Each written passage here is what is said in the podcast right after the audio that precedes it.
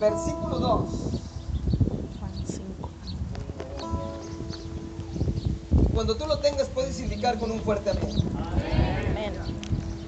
Dice la escritura, y ahí en Jerusalén, cerca de la puerta de las ovejas, un estanque llamado en hebreo Bethesda, el cual tiene cinco pórticos. Versículo 3, ayúdame fuerte. En estos yacía una multitud de enfermos, ciegos, cojos y paralíticos que esperaban el movimiento del agua. Porque un ángel descendía de tiempo en tiempo al estanque y agitaba el agua. Y el primero que descendía al estanque después del movimiento del agua quedaba sano de cualquier enfermedad que tuviese. Versículo 5, vamos. Y había allí un hombre que hacía 38 años que estaba enfermo. Cuando Jesús lo vio acostado y supo que llevaba mucho así, le dijo, ¿quieres ser sano?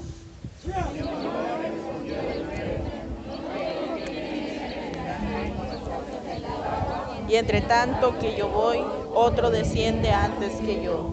Jesús le dijo, levántate, toma tu lecho y anda. Fue sanado y tomó su lecho y anduvo, y era día de reposo aquel día. Amén. Levanta un momento tus manos. Levanta tus manos. Amantísimo Rey y Padre Celestial que estás en el cielo. Todos levantando nuestras manos al cielo.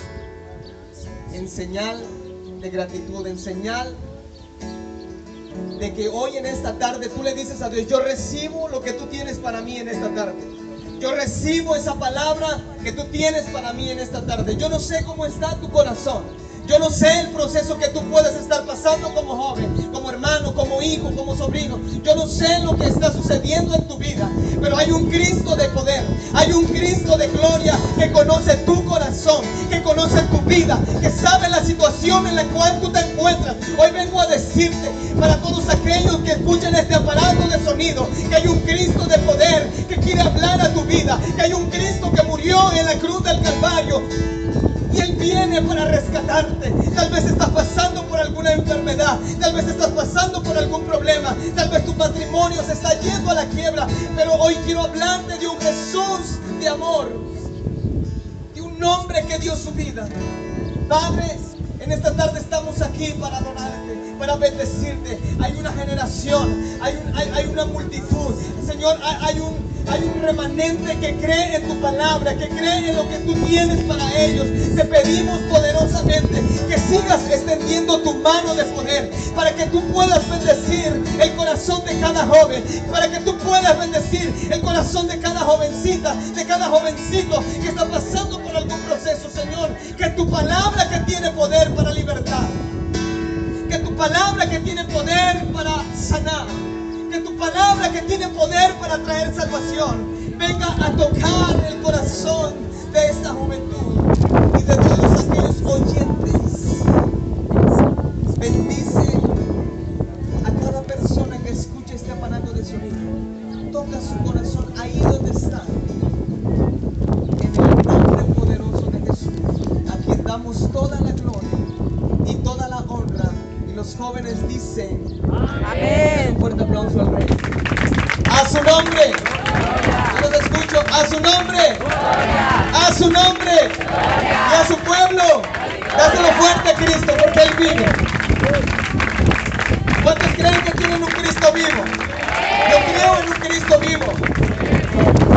Y yo creo que Dios sigue hablando a tu vida. Y yo creo fiel- fielmente que Dios quiere usar tu vida. ¿Cuántos lo creen? Saluda a alguien que está a tu lado y dile, Dios te va a hablar en esta tarde. Dile, vamos. Si quieres salir de tu lugar, se vale salir. Te va a hablar en Son de esta varias tarde. iglesias. Te va a Dile, hablar. Dios va a hablar a tu vida en esta tarde. Yo no sé quién está atrás de ti, yo no sé quién está a tu lado, yo no sé, yo no sé hablar. son. Pero Dios sí te conoce y dile, Dios quiere hablar a tu vida en esta hora. Y saludaste a alguien, toma tu lugar un momento. Gloria a Dios.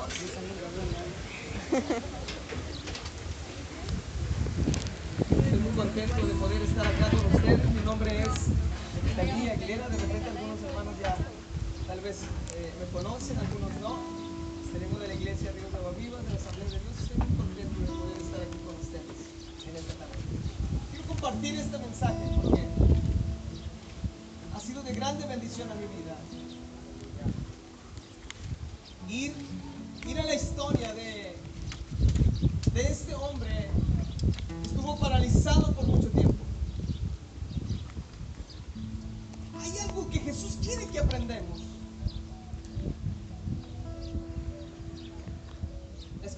Dice que había un, ¿qué jóvenes? Un estanque, diga conmigo, estanque, que se llamaba ¿cómo? Bethesda. Y en ese lugar, en ese estanque sucedía, sucedía algo maravilloso, porque dice la escritura que un ángel descendía de tiempo en tiempo para remover las aguas que estaban en ese estanque. Y dice la escritura más adelante, y yacía, o sea, había una multitud de enfermos. Ahora yo sé que ustedes son muy creativos para esto, ustedes se imaginan rápidamente. Cuando yo leía esta historia, desde la primera vez que la leí, a mí me encanta imaginar. Y claro, yo me imaginaba un pozo, yo me imaginaba una alberca, pero cuando tú vas a escudriñar y cuando tú vas a la historia y em- comienzas a buscar en los libros cómo en aquellos tiempos, cómo era el estanque de Bethesda y cómo era el lugar donde la gente estaba alrededor de ese estanque.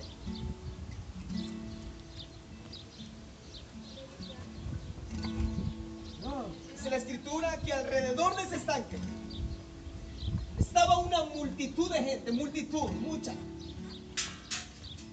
Y en medio de toda esa multitud dice que había ciegos, había qué? Cojos y había paralíticos. ¿Qué estaba haciendo esa gente ahí alrededor del estanque? Estaba esperando el momento oportuno para cuando el ángel descendiera a ese lugar y removiera las aguas del estanque de Bethesda y la primera persona que podía llegar y se metía al estanque quedaba sano de cualquier enfermedad que tuviese sano. Entonces comencé a entender por qué la multitud estaba alrededor de ese estanque. Había mucha gente necesitada. Había mucha gente enferma.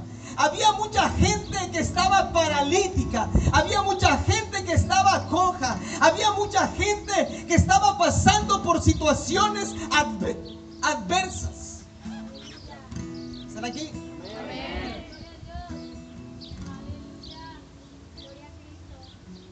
Imagínense eso.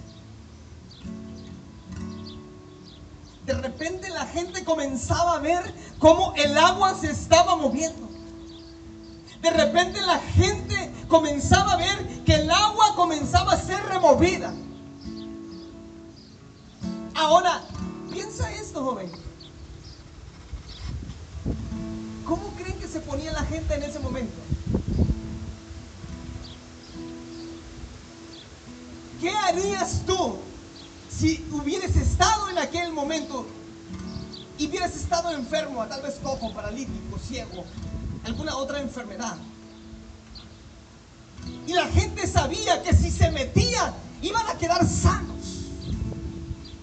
Así que cuando eso sucedía, se armaba una revolución. La gente quería entrar. A la gente no le importaba la otra gente. La gente, ellos mismos querían estar ahí en el estanque. Estaban esperando. Tal vez eh, aquí tenían al lado algún paralítico, algún ciego, pero yo, yo quería ser sano. A mí no me importaba que él se metiera. Yo quería meterme ahí. ¿Están aquí? La gente estaba desesperada. La gente estaba ansiosa que, la, que las aguas fueran removidas en ese momento porque todos querían entrar, todos querían ser sanos. Pero sucede algo maravilloso en esta historia. Algo, algo poderoso. En ese lugar donde se removía el agua, en ese lugar donde había una multitud de enfermos, llegó ahí en ese lugar. Y dice la escritura que había un hombre que tenía cuántos años? 38. 38 años. ¿Cuántos años jóvenes? 38 años.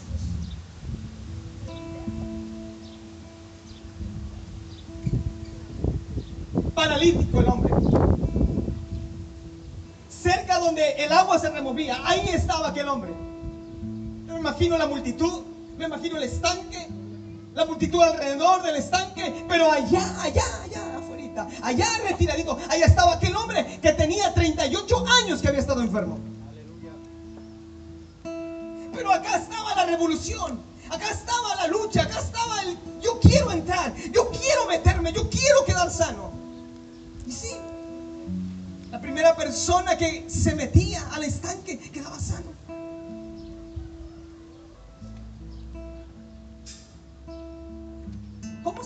Aquella gente que se metía al estanque y salía? ¿Cómo te Sana. imaginas? Salía sano. Y por lo tanto, usted, ¿cómo ven a una persona que es sanada? Gozosa, contenta, gritando. Yo me imagino a la persona que salía, wow, ¿quién es sano?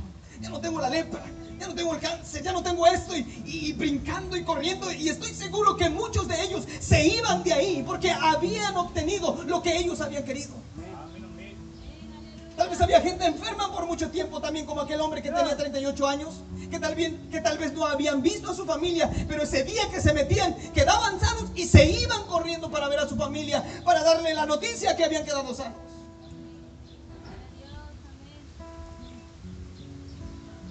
Pero aquel hombre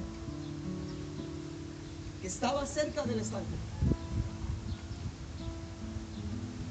por un momento me imagino a la gente que salía del estanque, todos mojados pero sanos, corriendo como loco entre el medio de la multitud, diciendo, estoy sano, ya no tengo nada, ya no me duele nada, estoy sano. Y, me imagino a aquel hombre corriendo entre medio de la multitud y allá el paralítico, y estoy seguro que muchos se encontraban con el paralítico y hasta lo brincaban.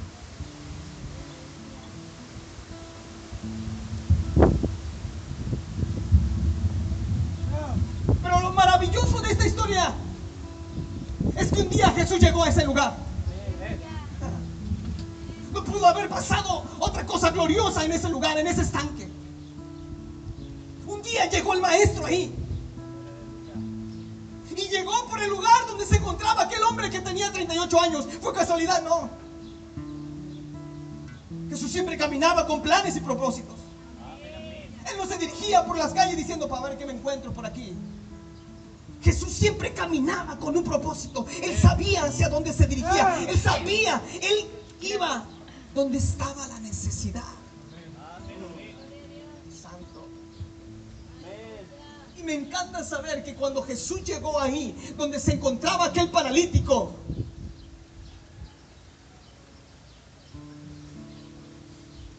me encanta esa bondad de- del Señor hacia con nosotros. Me encanta esa misericordia de Jesús para con nosotros, los seres humanos. Dice la escritura que se acercó a este hombre que tenía 38 años y se acerca y le pregunta, ¿eres el sano? Y claro, ¿cómo no iba a querer que de- estar sano? Era un hombre con sueños, era un hombre con metas, era un hombre que tal vez soñaba correr por ahí, por las calles, soñaba ir con su familia, soñaba ir de compras, soñaba hacer tantas cosas, pero aquella parálisis en su cuerpo no le permitía hacer eso. Por 38 años estuvo ahí y un día Jesús llegó y le hizo una pregunta que iba a cambiar su vida totalmente. Jesús se acerca y le dice, joven, ¿quieres ser sano? Y claro, como muchos hubiésemos respondido, ah, Señor, no tengo quien me meta al estanque.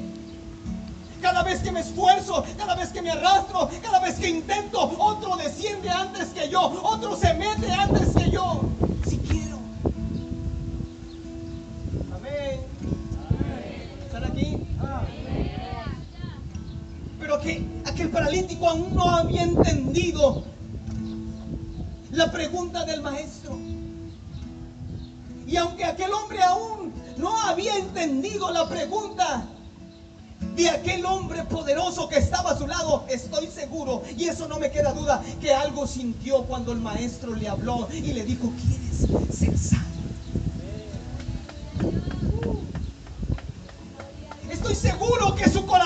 comenzó a palpitar. Estoy seguro que la presencia maestro, ahí donde se encontraba ese paralítico, cambió la atmósfera, cambió todo. Algo sintió en su corazón este hombre. Es que cuando nos acercamos a Cristo, es que cuando nos acercamos a su presencia, algo sentimos en nuestro cuerpo, algo sentimos en el corazón. He invitado a, a muchos a mi iglesia, compañeros de trabajo. Me dicen, estuve ahí en tu iglesia y algo sentí, no sé. Yo le digo, la presencia de Dios. Algo sintió aquel hombre cuando el maestro se acercó y le preguntó, ¿quieres ser sano? Señor, no tengo quien me meta al estanque. Cada vez que otro va, y yo intento y, y yo me esfuerzo por querer llegar a ese lugar, otro me gana.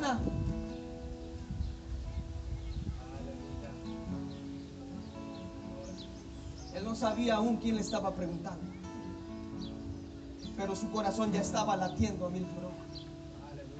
Él no estaba entendiendo aún la pregunta de quién le estaba hablando en ese momento, pero su corazón estaba sintiendo algo. Ay, ay, ay.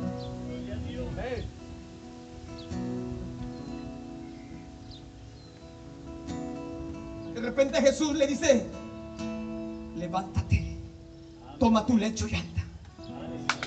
Cuando Jesús soltó esa palabra poderosa, cuando Jesús soltó aquel hombre, aquel hombre se levanta, hermanos. Ay, ay, ay. Imagínense cómo aquel se levanta de repente, dando gloria a Dios, alabando al Señor. Y no puedo imaginarme que todos están volteando, los que estaban esperando ahí. Uh. Eh. Vio a la gente murmurar. ¿No, no el que tenía 38 años?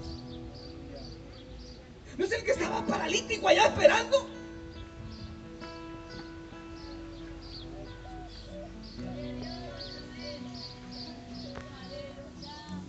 Hay, hay una gran diferencia.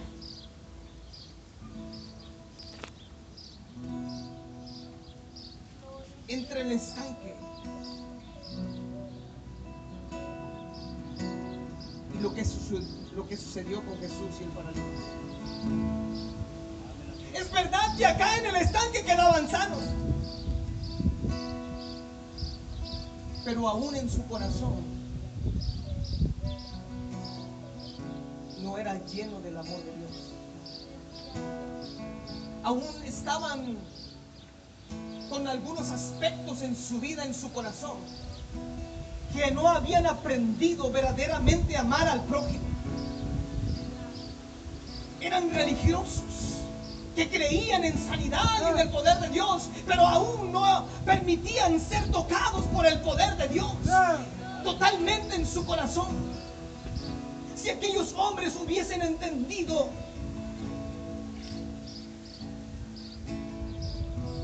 otra cosa hubiera sido cuando ellos saldrían del estanque.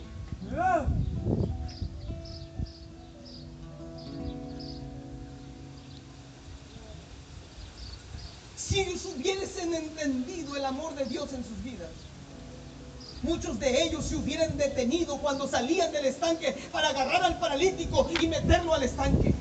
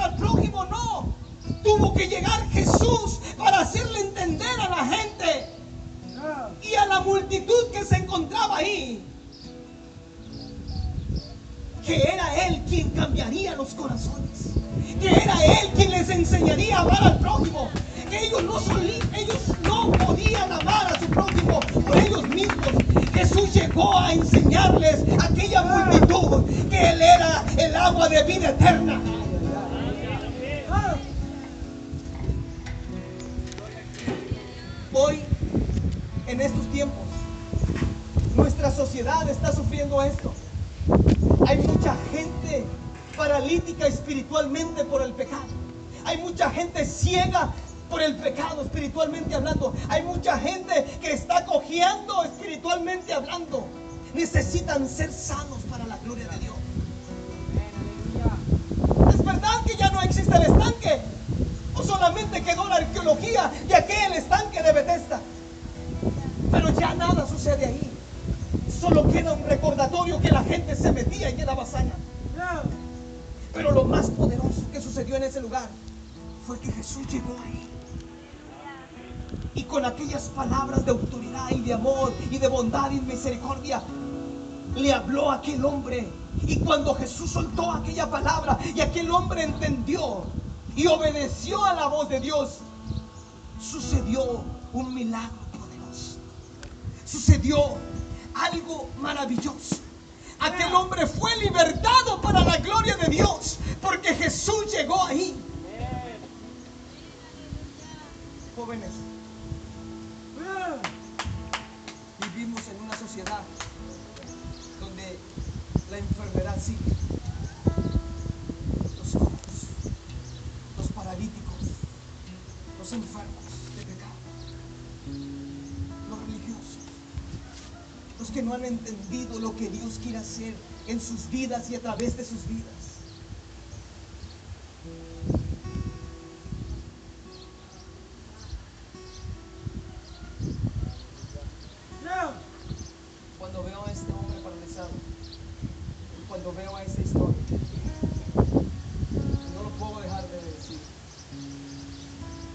Yo me miraba reflejado en ese hombre. Para los que no han escuchado mi testimonio, hace 20 años atrás yo estuve paralizado, enfermo de cáncer. Tenía 17 años. 17 años. Y cuando yo vi esa historia, yo me vi reflejado en ese lugar. Yo intenté muchas veces, como ese hombre, llegar a ese lugar para ser sanado. Yo anhelaba ser sanado. Pero un día Jesús llegó a mi vida y todo cambió. Un día Jesús llegó a mi vida y todo cambió. Ahora puedo decir con gozo y con júbilo que tenemos un Cristo de poder. Un Cristo que liberta. Un Cristo que sana, un Cristo que levanta, un Cristo que perdona, un Cristo que limpia de todo pecado, un Cristo que derramó su sangre preciosa en la cruz del Calvario y lo hizo por ti y por mí y por todos aquellos que escuchan este aparato de sonido. Hoy quiero decirte que Cristo quiere libertarte. Hoy quiero decirte que Cristo quiere sanar. Cristo es la respuesta a tu problema. Hay un estanque espiritual en estos tiempos.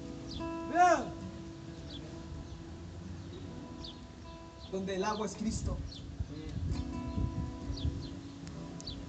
Y su Espíritu Santo lo remueve.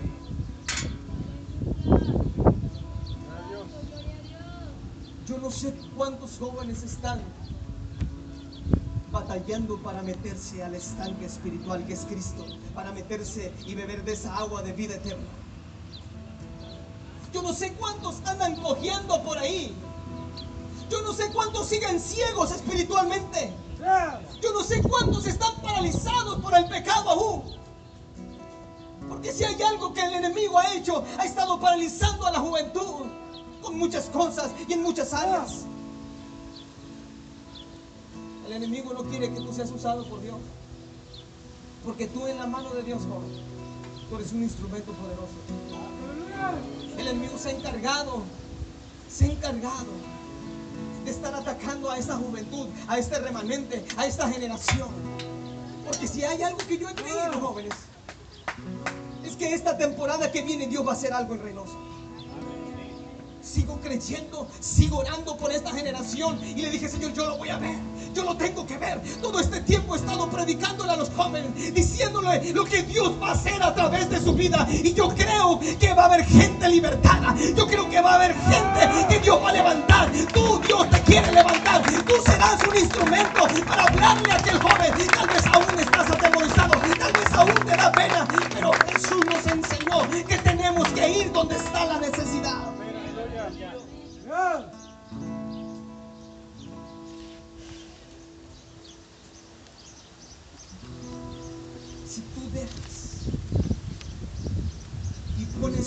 En las manos del Señor, ay,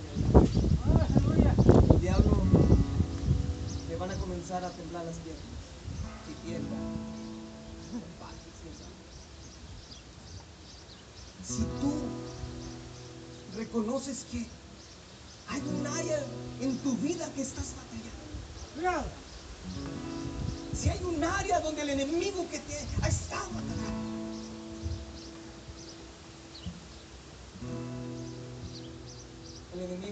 bombardeado a nuestras generaciones a través del internet de muchas maneras.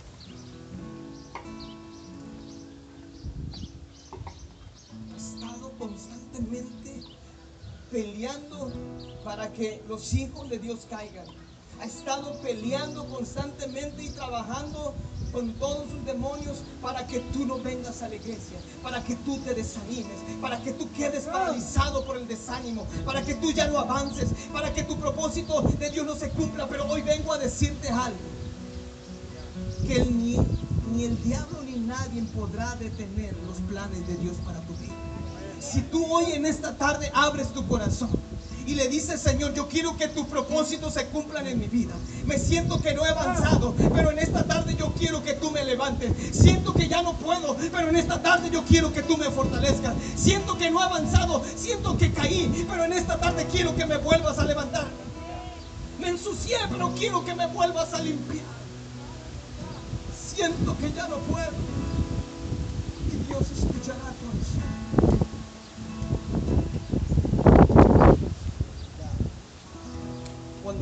llega a nuestras vidas, todo cambia. Hay alguien que está esperando a Jesús en esta tarde. Hay gente allá afuera que está esperando una palabra de aliento, una palabra de ánimo que Dios pondrá en tu corazón. Pero yo no sé si tú quieres en esta tarde tomar ese reto. Yo no sé si tú quieres ser tocado en esta tarde por su poder, por su gloria. Es el comienzo de algo poderoso que Dios va a comenzar a hacer. ¿Cuántos lo creen? Yo sé que si ustedes siguen haciendo cultos en las plazas, pasando un drama que hable de salvación, yo sé que la gente que se detenga, la gente que pase, va a ser tocada por el poder de Dios. Y entonces ustedes entrarán ahí para decirle, Cristo te. ¿Cuántos alaban al Rey? Ponte de pie, ponte de pie, vamos, vamos, vamos, vamos, ponte de pie. Estoy sintiendo la presencia.